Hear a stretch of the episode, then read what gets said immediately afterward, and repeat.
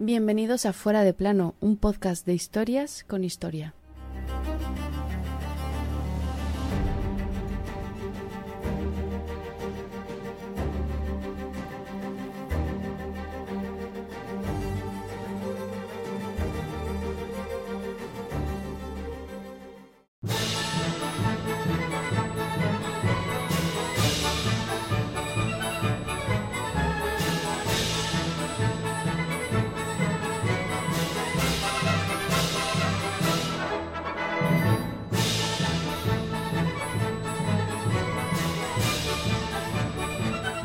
La han apodado la reina de los tristes destinos o la reina castiza, aunque quizás se la podría recordar por ser la reina corrupta, aunque claro, su madre la había enseñado bien. Sea como fuere, aquel 29 de septiembre de 1833, Isabel II de España subía al trono, después de una guerra de sucesión y una polémica regencia de su madre. Un reinado corto que dio para mucho.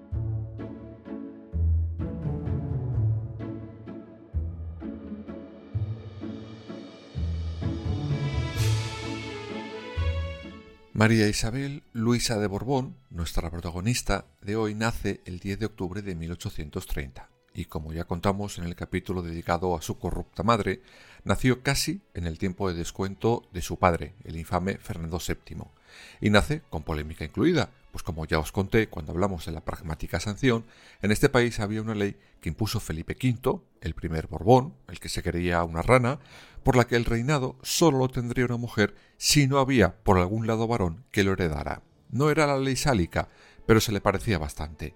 Esa pragmática sanción que había ideado su abuelo, pero que guardará en un cajón, hasta que el infame la saca viendo que lo que ha tenido son dos hijas. Pero claro, había un varón por ahí, el hermano del infame, Carlos María Isidro, y este no acepta, bajo ningún concepto, que su hermanito le quite el puesto en favor de su hija. Y ale, ya tenemos montado el lío a la muerte del infame Guerra de Sucesión.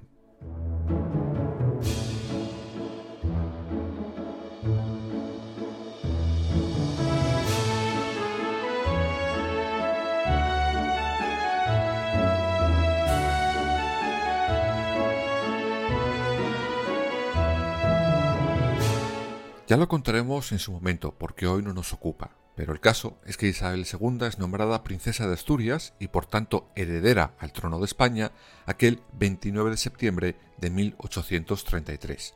Pero como lo único que podía gobernar era su chupete, su querida mamaita, la corrupta María Cristina, obtiene su regencia. En ella, como ya vimos en su momento, María Cristina hace y deshace a su antojo, siendo una de las mayores corruptas de nuestra historia, algo que enseñará y de qué manera a su hija.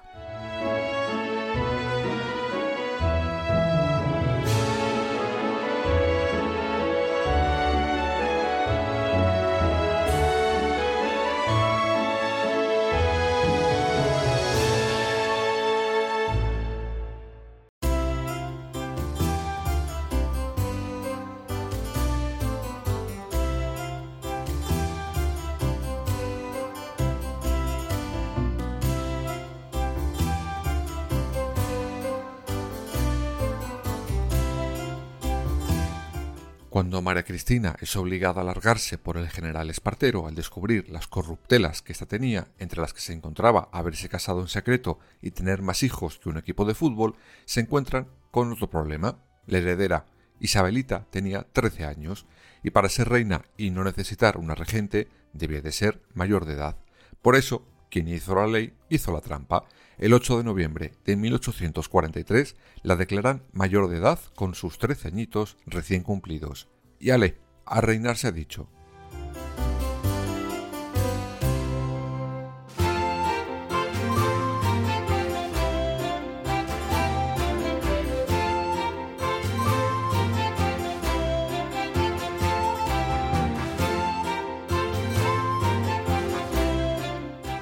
Vale, Pues con la primera guerra carlista terminada, con la reina mayor de edad a los 13 años, tenía un serio asunto que resolver.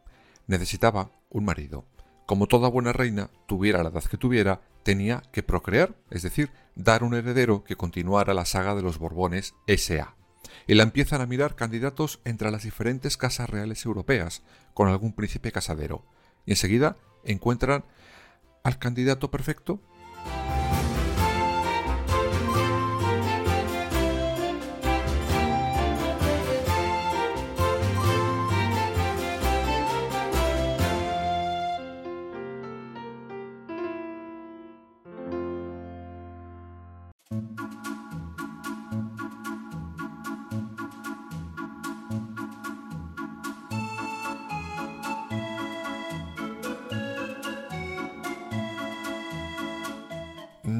que buscar mucho, la verdad, pues eligen a un primo de la reina, Francisco de Asís. Este era el candidato que a su vez no molestaba a ninguna otra casa real. A quien sí molestaba era a la futura novia. Su reacción la dejó clara. Antes de casarme con Paquita, abdicaré o me pegaré un tiro. También amenazó con meterse a monja. Y sí, dijo Paquita, pues era Vox Populi que Francisco de Asís era homosexual aunque de puertas para afuera era príncipe casadero, eso sí. Y ale, tres años después de subir al trono, el mismo día de su cumpleaños, Isabel II y Francisco de Asís y Borbón, alias Paquita, se casaron.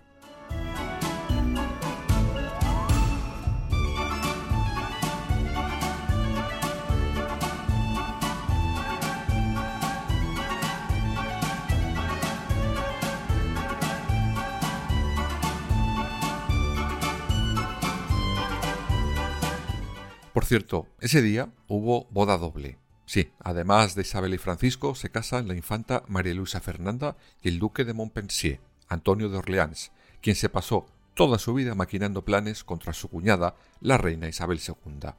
La ceremonia debió ser para verla, pues según cuentan, a la novia la tienen que pellizcar varias veces para que suelte el sí quiero. Pero lo hizo. Y ale, ya les tenemos casados. ¿Noche de bodas? Os lo podéis imaginar Cero, patatero. Eso sí, la reina cumplió su cometido de dejar descendencia. Doce hijos tuvo la buena señora. Ninguno de su marido, claro está, pues ese matrimonio jamás se llegó a consumar.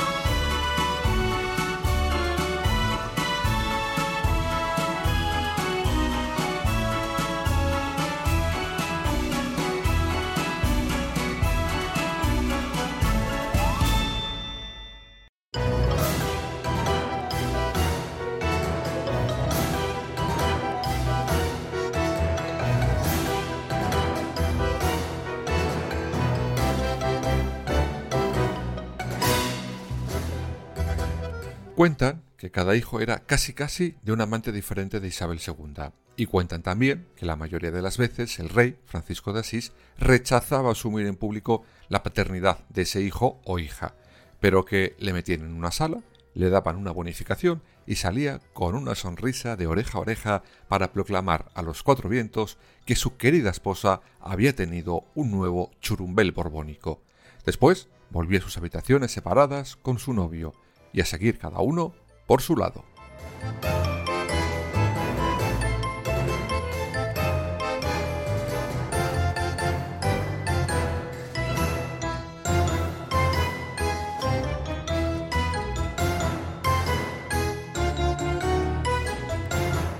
Dicen que un día la reina corrupta número uno, las vamos a distinguir a ambas, la regente María Cristina, se enfada con su yerno y le dice que no merecía el amor de su hija ni compartir el lecho con ella.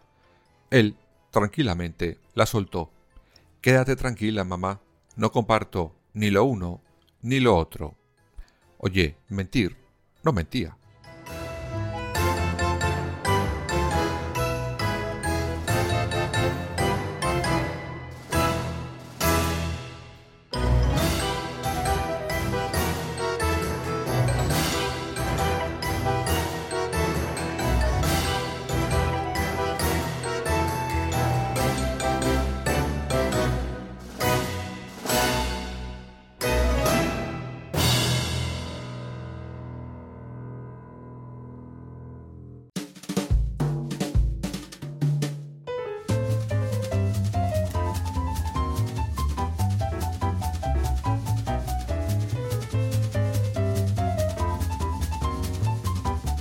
¿Y cómo fue el reinado de Isabel II, además de un hervidero de amantes y de hijos? Pues un auténtico desastre, aunque sí que ha pasado a la historia por algo, por ser el más corrupto de cuantos habíamos tenido hasta el momento. No en vano, como os he dicho antes, Isabel II estaba bien eleccionada por su madre María Cristina, quien había engordado el bolsillo de los Borbones con diferentes corrupciones en las que se incluían, recordemos, el tráfico con seres humanos. Pues bien, Isabel II fue igual o más corrupta, además de ser una auténtica despilfarradora. Se quejaban los franceses de María Antonieta. Si hubieran conocido a Isabel II, les da algo.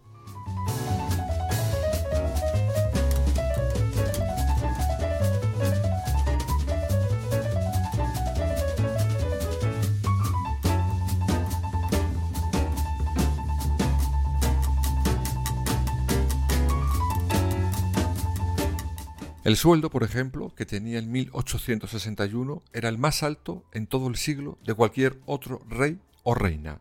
Pero ella se veía escasita. No me extraña, pues solo como anécdota, en 1842 se gasta en caprichos más de 600.000 reales de la época, en un solo año, más de la mitad para joyas. Destaca una sola pieza de brillantes y perlas valorada en más de 100.000 reales. Por eso, no me extraña que se viera abocada a hacer sus propios negocios.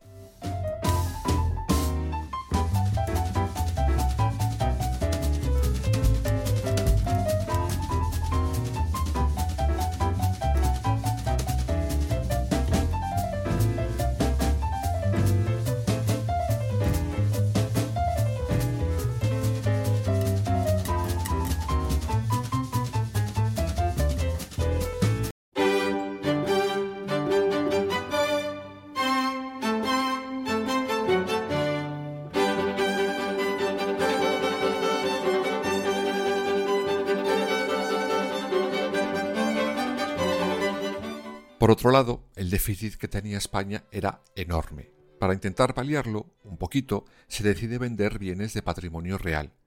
Pero la reina Isabel II decide que ella merece una comisión, que está segura que su querido pueblo lo vería como algo natural.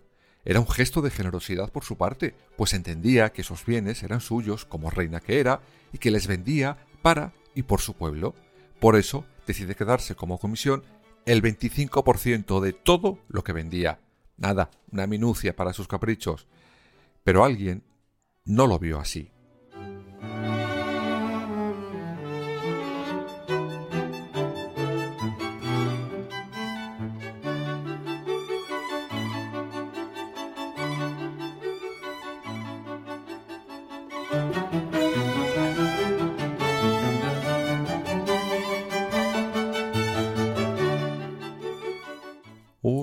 Jovencísimo profesor universitario decide publicar un artículo.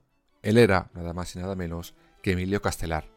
En él la recuerdan a la querida reina que esos bienes no eran suyos, ni de ningún rey o reina, ni antes, ni ahora, ni después, que eran de patrimonio nacional, es decir, del pueblo, y por tanto, si se vendían, el 100% del dinero obtenido debería ir para el pueblo, que se fuera olvidando de comisiones, que eso era corrupción, Vaya, esto me suena de algo, ¿no?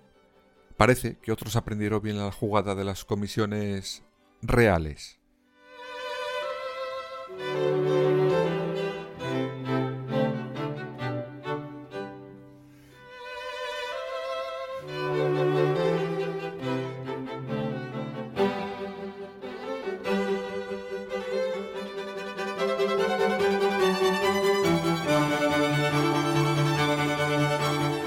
Curiosísimamente, esto, este artículo, no sentará nada bien a la reina. Oye, no sé por qué.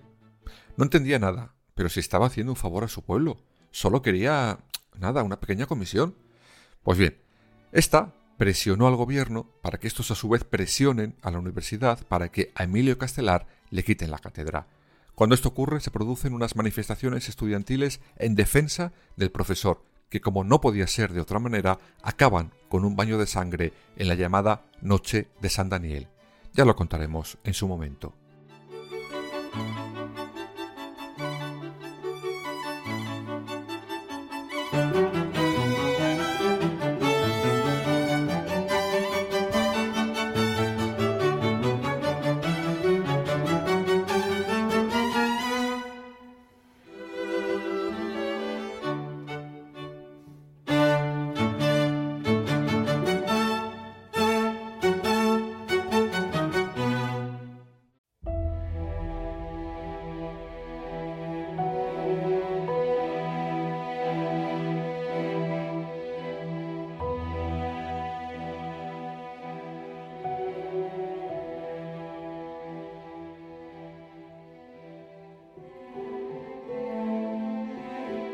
No nos extendremos demasiado en su reinado, pues merece ser contado con más detalle, pero como decíamos antes, fue un auténtico desastre, y no solo por la corrupción. Isabel II era como su padre, una cateta gobernadora, sin más, y se dejaba influenciar por gente demasiado peligrosa para este país. Así lo dejaron como lo dejaron. Y como no podía ser de otra manera, el reinado de Isabel II acaba saltando por los aires con una revolución, la llamada la Gloriosa.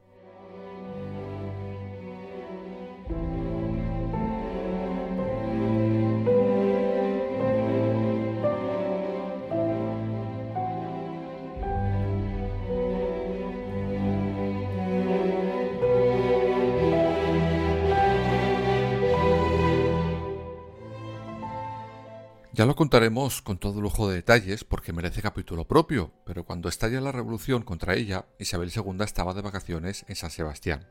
En un primer momento no se cree lo que pasa, hasta que por fin es consciente que su poder ha terminado y decide huir. Lo hará a París y lo hará con su marido, Paquita, es decir, Francisco de Asís.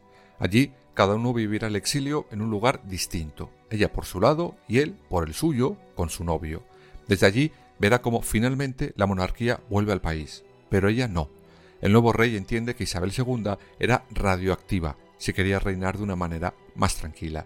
Finalmente, por una gripe, el 9 de marzo de 1904, Isabel II, a la que Benito Pérez Galdós calificó como la reina de los tristes destinos, fallece en París, olvidada por los que la apoyaron y olvidada incluso por los que la detestaron.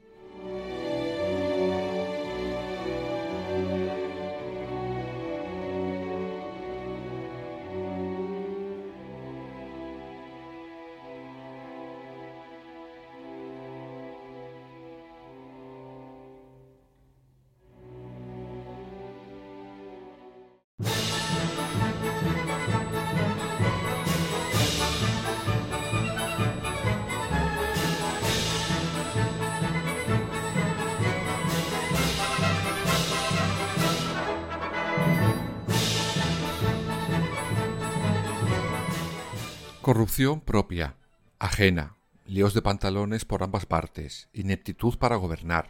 Vamos, que no le faltaba un perejil a esta reina. Así acabó como acabó. Si bien es cierto que con la primera Isabel que estuvo en el trono de este país, la católica, se consiguieron grandes gestas, con la segunda no hubo ni medio logro. Solo sus líos de pantalones y corruptelas varias la han hecho pasar a la historia de este país.